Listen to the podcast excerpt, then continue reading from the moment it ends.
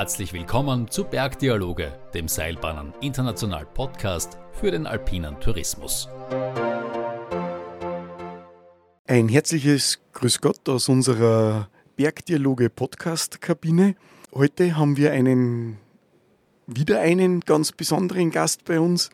Diesmal ist es Reinhard Fitz. Reinhard Fitz, der bei der Firma Doppelmeier zuständig für Business Development ist, der touristische Welten erschließt, der äh, hoch hinaus will, nicht nur mit seiner Seilbahn, sondern auch äh, mit den ganzen Touristen, Gästen, die mit der Seilbahn fahren. Reinhard, bitte stell dich doch einmal vor für unsere Hörer. Ja, Gerald, zuerst einmal danke für die Einladung. Freut mich, dass ich da dabei sein darf. Ich bin über 50 Jahre alt, enthusiastischer Sportler, Wintersport genauso wie im Sommer in den Bergen, Mountainbiken, aber auch Wassersport. Ja, eigentlich äh, von klein auf in der schönen Natur aufgewachsen, faszinierende Einblicke bekommen in tolle Tourismusregionen bei uns im schönen Vorarlberg. Natürlich mit dem Skifahren begonnen, drei, dreieinhalb Jahre alt und von dort weg stetig dran geblieben. Ja, das ist so mein Werdegang glaube, ich würde da nur gerne ein wenig einhaken, weil ich habe schon das eine oder andere Foto von dir gesehen, wie du radfahrend durch die äh, schöne Bergwelt getourt bist. Was macht dir so einen Spaß beim, äh, ich glaube, Rennrad war es oder ist es ein Mountainbike? Na, es macht Mountainbike. Ich tue gerne Mountainbike. Ich gehe auch gerne Richtung Transalp.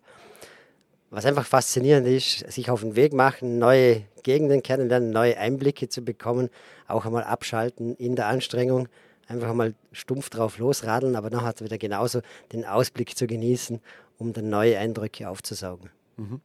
Im Winter, glaube ich, sieht man dich auch sehr gern auf Skiern durch die schöne Bergwelt düsen. Absolut.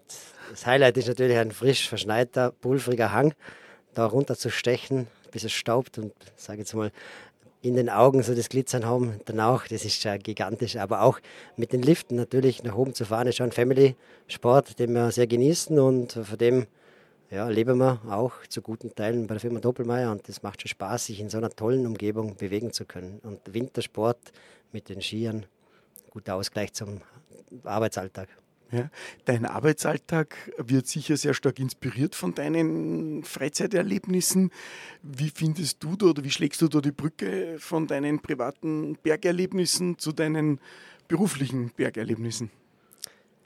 Ja, das ist vielfältig. Das beginnt schon, ich beschäftige mich manchmal bei der Anreise schon, wie wird das jetzt wohl sein? Was erwartet mich, wenn ich da irgendwo neu in ein neues, Ski, Skigebiet hineinkomme? Was ist da anders wie bei den bereits Bekannten? Und dann nehme ich viele Eindrücke mit auf, versuche nachzudenken, ob das optimal ist, ob das verbesserungsfähig ist, was im Angebot stimmig ist, wo noch Lücken sind. Und was für mich auch spannend ist, äh, das, Gästeverhalten zu studieren. Mhm. Wo gibt es äh, aufgrund von Personenflüssen, die nicht optimal ablaufen oder auch tolle gastronomische Einrichtungen, wo gibt es Highlights, wo gibt es nicht so tolle Sachen, was, was, kann ich noch als Verbesserungspotenzial für meine tägliche Arbeit mitnehmen. Da gibt es schon so viele Punkte, die mich interessieren und äh, das eine oder andere Mal wirksam nachher verwendet werden. Mhm.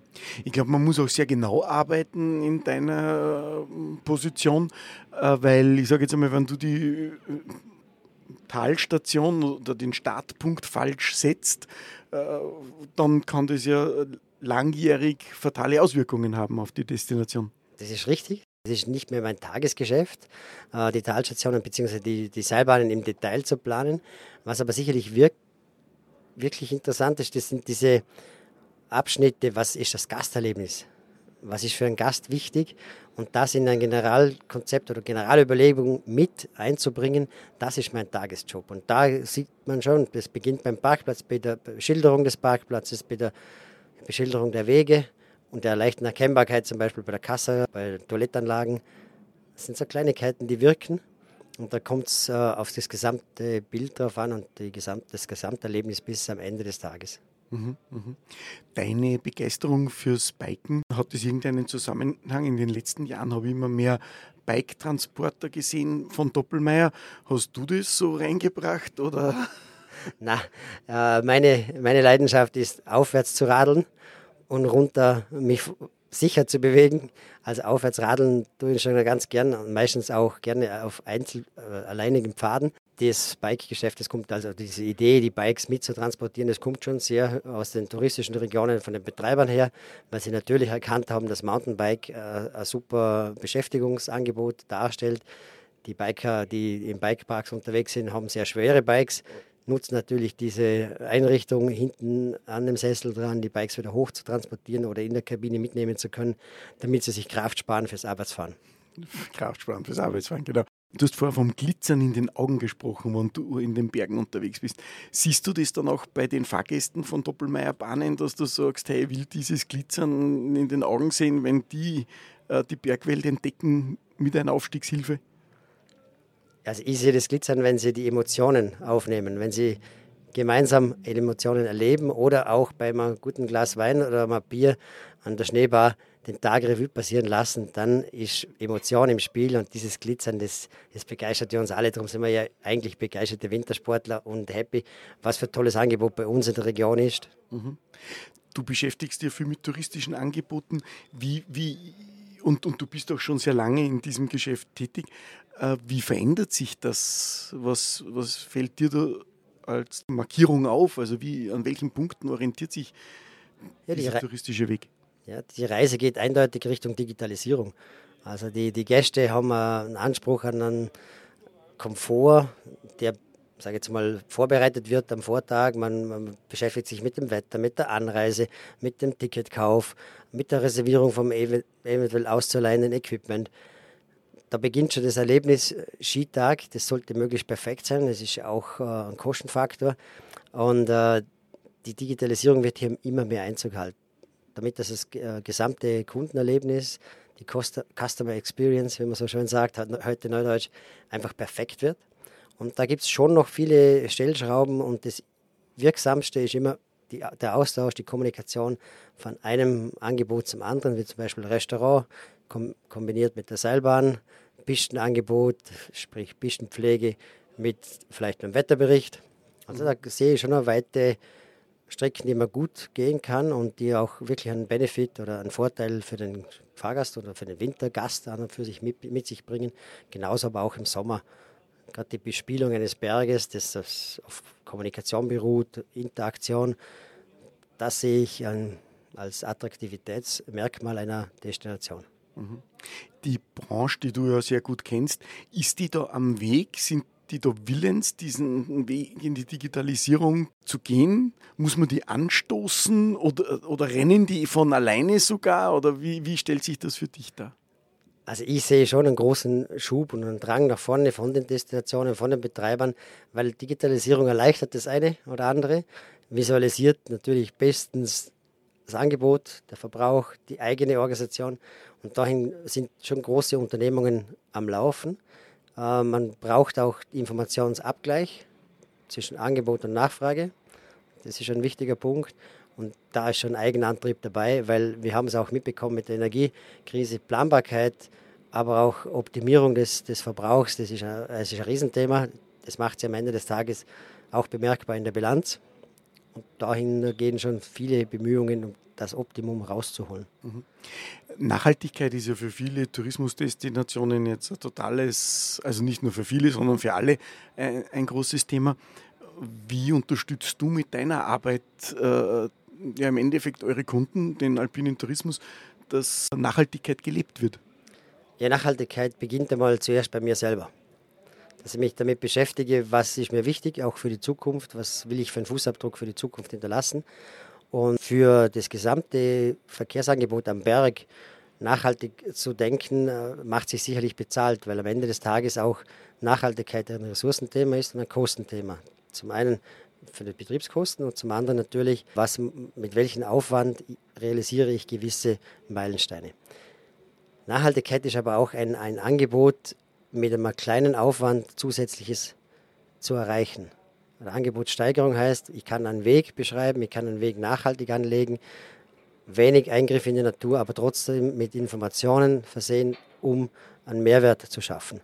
Und gerade hier sehe ich diesen Diskurs, wo sich die in dem sich die äh, Destinationen oder die, die Gebiete beschäftigen, als sehr, sehr wichtig an. Es ist ein Diskurs zwischen der Region, wo sie zu Hause sind, mit ihren Gästen und auch mit dem Angebot, das sie leisten können und wollen. Das heißt, rundum Angebot, ob eine Hütte mitmacht oder ein Tourismusverband oder Wandergruppen oder Wanderführungen etc. Also das sind schon aufmerksam, oder wie soll ich sagen, das sind keine Aufmerksamspunkte, sondern es geht Richtung Achtsamkeit. Mhm. Wie gehe ich mhm. damit um? Was äh, ist mir wichtig und wie transportiere ich diese Botschaft? Mhm. Du hast ja in deiner Tätigkeit, bist ja nicht nur in Österreich verhaftet, sondern ich würde sagen, du bist ja weltweit unterwegs. Was ist da dein Eindruck? Gibt es da Regionen, die das aus deiner Sicht schon sehr gut leben und Regionen, die da noch weniger achtsam sind? Wie ist da so deine Einschätzung?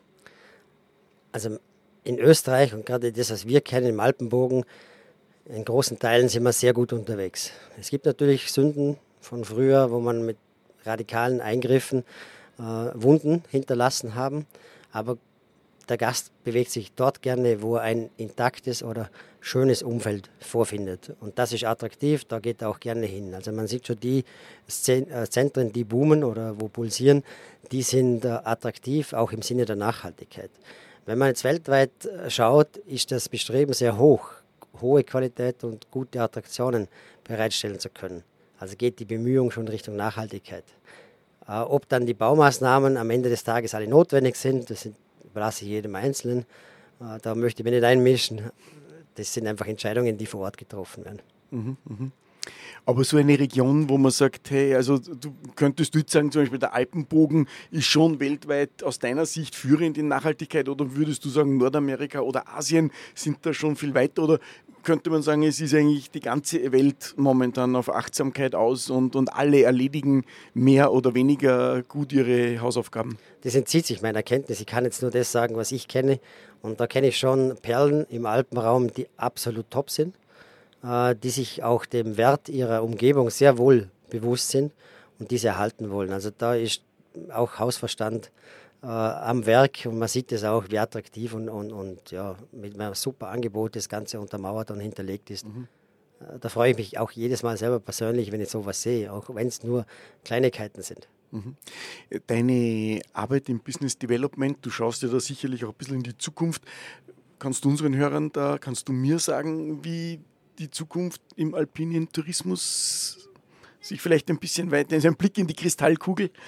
Ich würde das ja so gern machen. Dann hätte, hätte, hätte ja ein Wettbüro oder sonst was aufgemacht. Nein, aber jetzt ganz im Ernst. Ähm, ich glaube, so wie wir auf, auf dem Weg sind, sind wir auf einem guten Weg. Äh, wir müssen uns durchaus bewusst sein, dass der Alpenraum ein Wirtschaftsraum ist, den es gilt, bestmöglich zu erhalten für uns, für die zukünftigen Generationen, weil wir wollen ja weiterhin da leben und nicht äh, irgendwann abwandern müssen, weil es nicht mehr lebenswert ist. Also ich glaube, dahin geht schon unsere Überlegung auch, dass wir wirtschaften, leben und das eine oder andere mal sehr gern genießen. Mhm, mhm. Ja, ich glaube, also wir sitzen ja hier in einer CWA-Kabine. Es ist sehr zum Genießen mit einem wunderbaren Ausblick und ich hoffe, dass es viele Touristen gibt, die das ja, erleben dürfen, erfahren dürfen und, und dass man dann so eine Alpenwelt, wo du, Reinhard, durch, mit dem Rad durchfährst, erhalten können, dass auch unsere Kinder mit dem Rad durch diese schöne Alpenwelt brausen dürfen. Das hoffe ich schwer und ich hoffe, dass die Leute, wenn sie einen Perspektivenwechsel machen durch die Fahrt einer Seilbahn, auch mal von oben auf die Dinge runterschauen können und sehen, wie groß und große Zusammenhänge sie vorfinden und das ihnen auch sehr viel Spaß bereitet. Ja. Dann sage ich lieben Dank für deine Zeit, danke fürs Gespräch, danke für die Input in deine Arbeit und bis zum nächsten Mal. Danke Gerald, danke für die Einladung und war ein tolles Gespräch. Danke.